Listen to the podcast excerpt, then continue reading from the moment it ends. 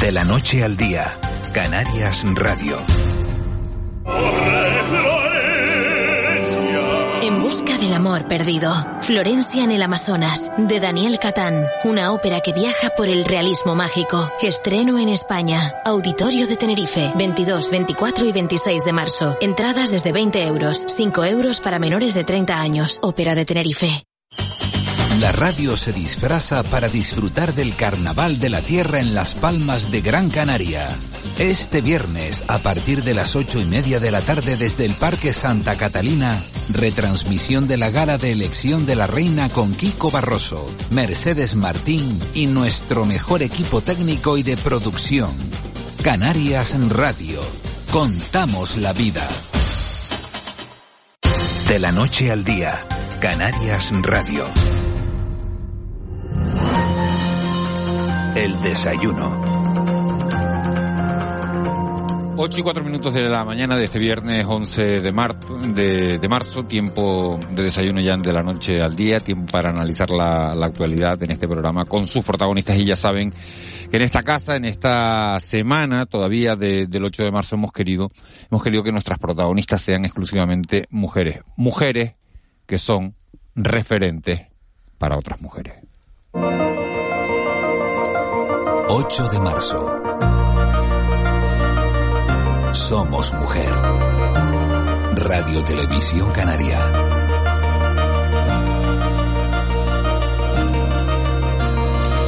Bueno, pues nuestra invitada de, esta mañana es Ibelice Barrios, un referente en el mundo de la ciencia, en el mundo de la medicina, una mujer a la, a la que hemos podido conocer mucho mejor a raíz de, de esta pandemia que nos ha tocado vivir. Hemos conocido de cerca su trabajo. Ibelice Barrios, muy buenos días, gracias por atendernos.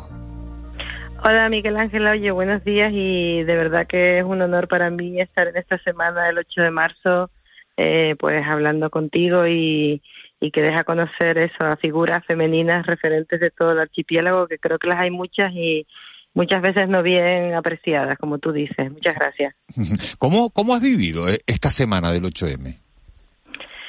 Bueno, pues mira, normalmente yo, mm, pues si lo sabes por mis redes sociales, una de las cosas que pongo es que soy claramente feminista. A mí, eh, pues me parece que es un compromiso con, con mi madre, con mis hijas, con mis hermanas. Estoy rodeada de mujeres, mujeres válidas y que día a día, pues tenemos que aguantar eh, e ir superando un montón de obstáculos pequeñitos que a veces nos desaniman, nos desaniman, nos frustran. Y yo creo que esta semana pues hay que eh, ponerse más aún, si cabe, el, el, el, digamos, el escudo y, y, dar a conocer todas estas pequeñas dificultades. Y creo que, bueno, tener dedicados estos días, esta semana, es importante.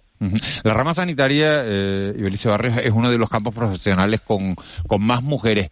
¿Ha sentido a lo largo de, de su carrera la diferencia por ser mujer? Uf,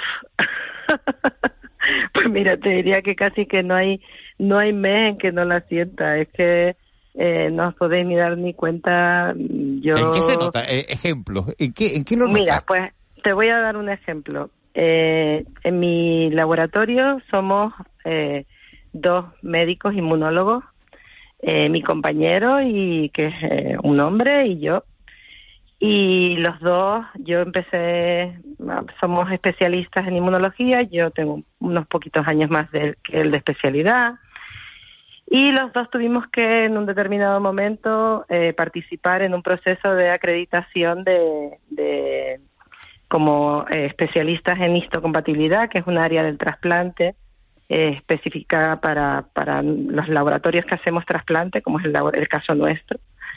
Y cuando presentamos nuestros currículums con eh, pues igualdad de méritos y con una valoración así, eh, a él se lo dieron automáticamente. Esto es una instancia europea, estoy hablándote. ¿eh? Uh -huh. Y yo tuve que pelearme con varios eh, comités que consideraban que mm, debería pasar por otro tipo de procedimiento que exigía otros requisitos que no se le solicitaban a él eh, pues esto lo llevé yo a, vamos, estuve a punto de llegar a los tribunales y tuve que desgastarme en esta, digamos, en este tipo de cosas durante meses, meses, porque además es una situación que te que te mina, ¿sabes? Te mina personalmente porque dices tú, ¿por qué? Eh, pues con esta situación claramente eh, de igualdad de méritos, de profesionalmente los dos somos muy válidos, ¿por qué a él no le ponen ninguna traba y yo tengo que, me exigen que tenga este extra? ¿Por qué yo tengo que consumir tres meses más de mi tiempo, que es igual de válido que el de él, en pelearme con todas estas personas, todos hombres, porque en los comités eh, había pocas mujeres, eh, para explicarles que mm, por qué están haciendo esto. Al final me dieron la razón, conseguí la certificación, pero pero tuve un desgaste emocional y personal que, que de verdad que poco a poco va eh, acumulando, ¿no? Y no todas las personas somos iguales, no todos afrontamos estos pequeños inconvenientes igual y yo desde aquí animar a las mujeres a que cualquier situación que sufran de este tipo, pues la, la reclamen, la peleen. Sabemos que es complicado, que muchas veces pues no hay ni tiempo ni ganas para hacerlo, pero es el camino para poder conseguir pues la igualdad. Eh, doctora, buenos días. ¿Y cómo se demuestra una situación de estas? Porque a veces la discriminación es sutil, ¿no? No, no es, no, no, no hay pues forma en de. Este, en este caso era tan flagrante que. Sí, pero el, que... la causa fuera específicamente el que usted era mujer y no. Era la única, era la única causa. No nos conocían a ninguno de los dos. Ya te digo que era un comité de evaluación externo. Eh, y de hecho, cuando a medida que fui reclamando y que fui eh, pues eso, presentando todas las evidencias eh, en relación a este tema, pues ellos eh, al final tuvieron que dar marcha atrás. De hecho, cambiaron al presidente del, comité de evaluación y me pidieron disculpas y dijeron que bueno, que había sido un error y que y que bueno, que, que quedábamos como, como amigos, digamos, ¿no? Al final, pues obtuve la certificación, que era lo importante, pero son estas pequeñas cosas que, que yo creo que, y bueno, como estas te puedo contar unas cuantas, ¿eh? No, no es un tema, digamos, aislado, hay mucho, mucho que todavía combatir en el día a día y, y, tenemos que estar siempre vigilantes y ayudando a nuestras compañeras también. Yo intento eh, también hacer una labor de, pues, de compañía y de y de personas que te preguntan cómo lo has hecho tú, cómo has conseguido esto, eh, para las acreditaciones, para las certificaciones. Son procesos que a veces eh, solo se conocen entre las personas que tienen un vínculo fuera de lo que es el trabajo y, en eso las mujeres tenemos que, avanzar y crecer y relacionarnos también fuera de los trabajos. El momento más difícil. Esa, red de, pues eso, de ayuda, ¿no? El momento más difícil es la maternidad es la madre del cordero. Ayer nos lo decía aquí eh, Carmen Grau, una, una profesora de, de, Derecho, decía, la madre del cordero está en la, en la maternidad. Ahí es donde hay que...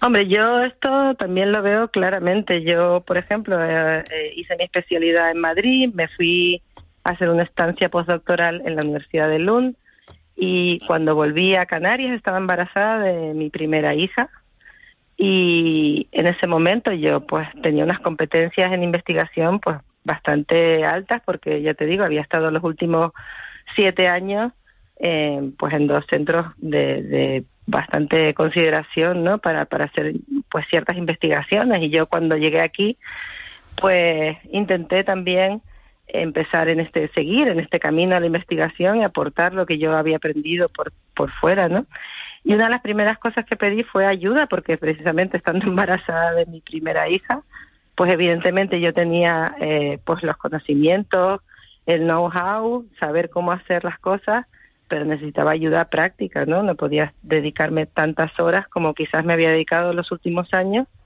Y la verdad que fue muy frustrante, tampoco conseguí demasiada ayuda para, para dedicarme a la parte de investigación. Y, y en eso pues tenemos que cambiar. Las mujeres pasamos una temporada de nuestra vida donde si decidimos ser madres, eh, pues igual que los padres, ¿no? Tenemos que, ayudar a la conciliación de las familias y que esto sea de verdad una realidad, no un papel bonito que queda eh, pues archivado, ¿no? Doctora, ¿y la medicina que se aplica eh, también hay desigualdad ahí. Me refiero, eh, eh, por ejemplo, se ha hablado últimamente que en, en, en, la, la, vacunación respecto del COVID no se ha tenido en cuenta la menstruación. no sé si me explico bien. La medicina tal y como, como se nos aplica, hay preponderancia de, Pues eso sí, sí también hay machismo ahí, ¿no? En, la, atención que recibimos.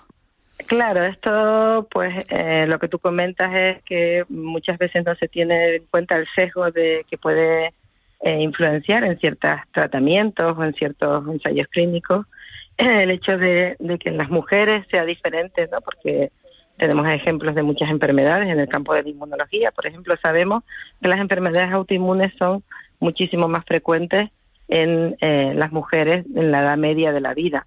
Bueno, eh, siempre se ha dicho que hay ciertas, perdón, enfermedades donde se gasta menos o se invierte menos, digamos, más que gastar, invertir, porque afectan a un grupo poblacional que no interesa o que no tiene esos recursos para, para protestar. Bueno, yo creo que esto cada vez está eh, tendiendo a igualar y, y aunque seguirán existiendo ejemplos, que seguro que los hay, eh, yo creo que, que, bueno, el ser consciente, el hecho de que tú hagas esta pregunta, de que el público en general lo conozca, que haya sabido digamos, de, del marco, digamos, estrictamente profesional, ya indica que hay una inquietud por mejorarlo y, yo creo que en este en este ámbito pues están haciendo un poquito mejor las cosas. Claro, doctora Vargas, sobre eso quiero quiero preguntarle, sobre, buenos días, sobre el avance, ¿no? Buenos días. usted dibuja una realidad y, una experiencia que ha sufrido y superado, felizmente, pero claro, la realidad es dinámica, ¿no? Ahora hay más mujeres investigadoras, más, más doctoras, por supuesto. Eh, sí, a lo largo de su trayectoria como, como, como médico y como investigadora, ¿cómo lo ha vivido, no? El progreso, el avance social.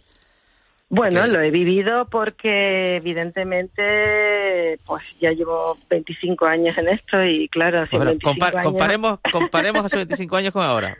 podríamos pues decir, pues estamos igual, lo cual sería una pues pésima noticia. Claro que no, fíjate, cuando yo tuve mis hijas solamente tuve baja maternal yo mi pareja no tuvo nada de ninguna posibilidad de tener nada de tiempo en esto. Yo creo que esto ha sido un avance eh, enorme. El hecho de que los eh, varones participen eh, activamente en la crianza de sus hijos, que exijan que tengan la misma baja para no ser discriminadas en los trabajos. Esto para mí ha sido fundamental y es fundamental seguir en este camino que, que, que la conciliación no se viva como algo femenino, que sea compartido y que las empresas, los jefes, los jefes de grupo, pues no vean a las mujeres como, como algo que, que van a perjudicar o van a retrasar su, su proyecto. Yo viví el otro lado, el de Suecia, donde hace 20 años ya tenían una baja eh, maternal de un año cuando yo trabajaba allí, que la podías repartir a lo largo de los primeros 10 años de tu, la vida de tu hijo, de tal manera que yo llegaba al laboratorio un día y veía un cartelito de una persona, de una mujer o de un hombre que ponía, tengo a mi hijo enfermo, me voy a coger dos o tres días de la baja paternal o maternal que tengo acumulada. Eso, eh, pues todavía estamos a años luz de eso. Entonces, bueno, hemos caminado, hemos recorrido, hemos avanzado, por supuesto, pero si tú, respecto a lo de las investigadoras que me dices, hay muchas más investigadoras en carreras, eh, en la parte inicial de la carrera de investigación. Cuando tú te vas a los niveles superiores, a las jefaturas de departamento, jefaturas de servicio, eh, los jefes de proyecto, los que participan en los comités, ahí ves claramente un sesgo donde las mujeres salimos otra vez perjudicadas. Y ahí no hay evolución. Somos más. Y ahí no hay evolución muy poca evolución. Pues ahí hay que Muy poca evolución. Muy, poca evolución. Es un camino lento. Yo veo que por eso yo también soy partidaria de las eh, de imponer ciertas eh, cuotas en determinados eh, rangos de, participación. ¿no? ¿Por, qué ese asunto, ese asunto genera tanto debate en el propio movimiento, entre las mujeres y en el movimiento feminista? Bueno, porque es un tema complicado, no todos tenemos los mismos puntos de vista y hay que respetar todo lo que se piense uno u otras. Yo te digo que en, mi caso, precisamente lo veo como una herramienta para acelerar esos pequeños cambios de los que tú me estás preguntando y que son muchas veces muy lentos, demasiado lentos, porque eh, sin este impulso de imponer una cierta participación de las mujeres en los ámbitos de, digamos, de nivel alto, pues lo vamos a conseguir. Pues seguramente sí, pero, pero a un ritmo que para mí es demasiado lento y que creo que el hecho de tener cierta eh, cuota de, de participación de mujeres, pues aseguraría que esto fuese un camino menos complicado y más rápido. Doctora Barrios, una última cuestión. No, no puedo hablar con usted sin preguntarle por la situación de, de la pandemia. ¿En qué momento nos encontramos? Bueno, ahora parece que estamos en el camino de bajar de la incidencia espectacular que tuvimos con esta última ola de la sexta ola. Ahora yo creo que estamos en una situación realmente más favorable que, que meses previos porque la inmunidad híbrida, que es esta que conseguimos a través de la vacunación más la inmunización porque nos infectamos, pues ya tenemos un porcentaje importante de la población que, que va a estar cubierto y muy bien cubierto con este tipo de inmunidad, que además creemos que va a ser de una duración eh, bastante prolongada. Con lo cual, bueno, pues un mensaje de optimismo, de caminar hacia la eliminación de las restricciones que nos quedan y de, pues, eh, seguir con el foco puesto en las personas vulnerables, porque ellas son las que van a tener que seguir digamos, con, con estas precauciones extras y en los próximos meses pues veremos cómo, cómo, cómo se comporta todo. ¿Y la eliminación de esas restricciones incluye la mascarilla en, los interiores? ¿Eliminarla? Bueno, en la mascarilla en los interiores eh, yo creo que mm, mucho más temprano que tarde vamos a verlas ya porque en países de nuestro entorno pues ya lo han hecho y los vamos a eh, tener que dejar en sitios donde hay especial masificación, por ejemplo el transporte público, eh, quizás en sitios donde vemos vulnerables porque pues estas personas están todavía sin proteger, en hospitales, en residencias, pero sí, yo creo que evidentemente las mascarillas en interiores también deben ser eliminadas en, en, en relativa mm, periodo breve de tiempo, ¿no? No te sé decir cuánto, pero, pero sí que hay que ir ya haciendo nuestras cabezas a que eso tiene que pasar ya. Y Belice Barres, vocal de la Sociedad Española de Inmunología, muchísimas gracias por habernos atendido, muchísimas gracias por haber compartido esta semana del 8 de marzo con nosotros y por habernos ilustrado un día más con, con sus conocimientos. Un abrazo muy grande. Gracias Miguel Ángel y a la mesa también. Un saludo. un saludo.